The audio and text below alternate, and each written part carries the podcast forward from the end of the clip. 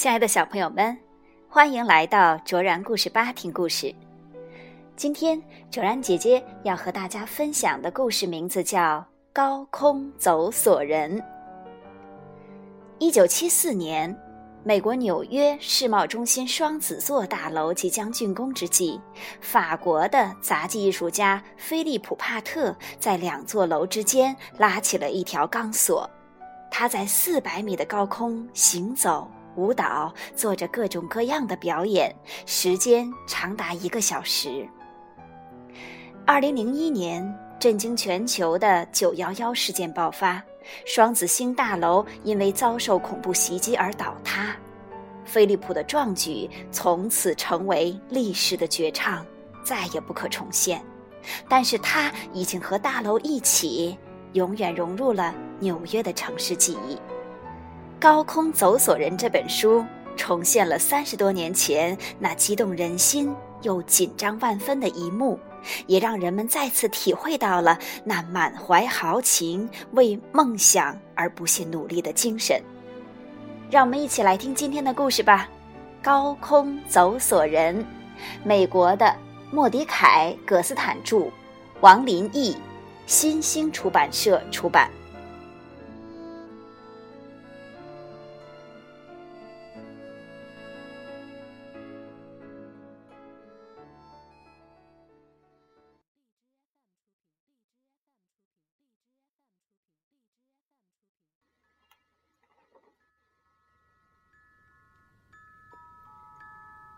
曾经，这里有两座大楼比肩而立，它们每一座都高达四百多米，是纽约最高的建筑。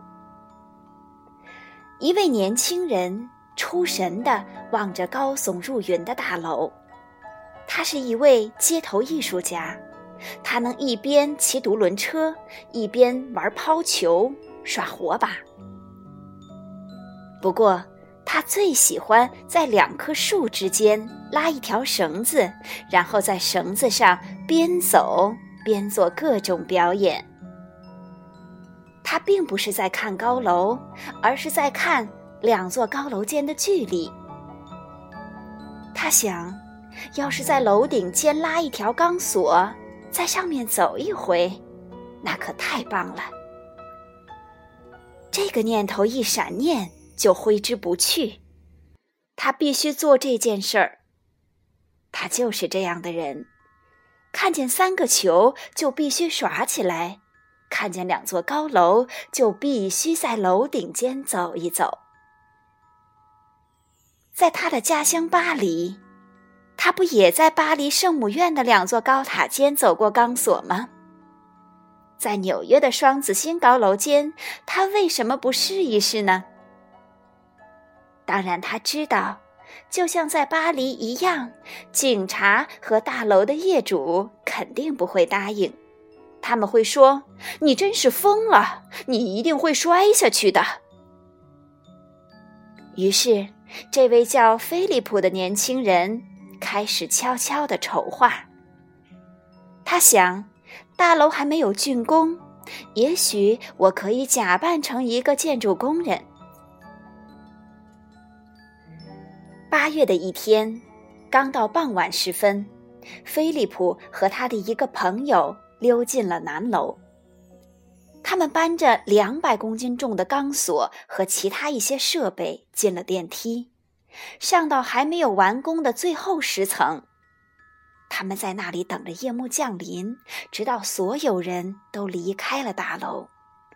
他们带着所有的设备，爬了一百八十节台阶。来到楼顶，菲利普的另外两个朋友到达了北楼的楼顶。半夜时分，他们把一根结实的细绳绑在箭上，射向四十三米外菲利普所在的南楼。箭没有射准，落到了离楼顶五米远的框架上。菲利普心想：糟糕！在灯火通明的城市上空，菲利普爬过去，抓到了那支箭。菲利普在细绳上接了一根较粗的绳索，让北楼的朋友把粗绳往回拉，在粗绳的末端，菲利普才绑上他要走的钢索。这钢索只有两厘米粗。朋友们用力把钢索往北楼拉，不过钢索实在太重了，菲利普手里一滑，钢索就直向地面坠落，差一点把朋友们也拉出楼外。千钧一发之际，菲利普及时抓住了钢索的末端。他们花了三个小时才把钢索拉起来。当星星开始隐去时，他们终于在高楼之间绷紧了钢索。一切准备就绪，黎明来临了。菲利普穿上黑色的紧身衣裤，拿起九米长的平衡杆，仿佛他生命中的所有一切都是为了这一刻，在双子星大楼间行走。初升的太阳映照在大楼上，菲利普迈出了第一步。他一步一步往前走，走到钢索中间时，他感觉像在空中漫步。好几次，大楼之间的风刮来，菲利普随着风微微摇动。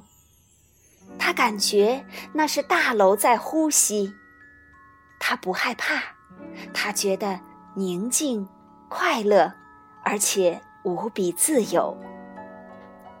一位女士从地铁里走出来，第一个发现了菲利普。快看，有人在楼梯走钢索！所有人都停了下来，抬头往上看，他们屏息凝神。在四百多米的高空跳舞，这是多么令人震撼、令人提心吊胆，却又令人惊叹不已的一幕啊！当然，警察也看见了他。警察冲上楼顶，他们用扩音器喊：“你被捕了！”菲利普却转过身，继续向另一个方向走去。有谁敢上前抓他？将近一个小时，菲利普在钢索上来来回回的行走、跳跃、奔跑，还半跪在钢索上向大家致意。甚至他还躺在钢索上休息。城市和海湾在他的身下，天空环抱着他。海鸥盘旋在他的身边，只要在钢索上，他就是完全自由的。玩得尽兴后，他才走回楼顶，伸出双手让警察铐上他。警察把他带到法庭，法官判罚他必须去公园为孩子们表演。这个判罚真让他高兴。尽管在表演的时候，突然有男孩摇晃绳索，让菲利普掉了下去。不过，他还是抓住了钢索。现在，双子星大楼已经消失了。可是，在记忆里，这两座大楼依然耸立，就好像烙印在天空中。其中一部分记忆来自1974年8月7日那个美好的早晨，菲利普曾在这两座高楼间漫步。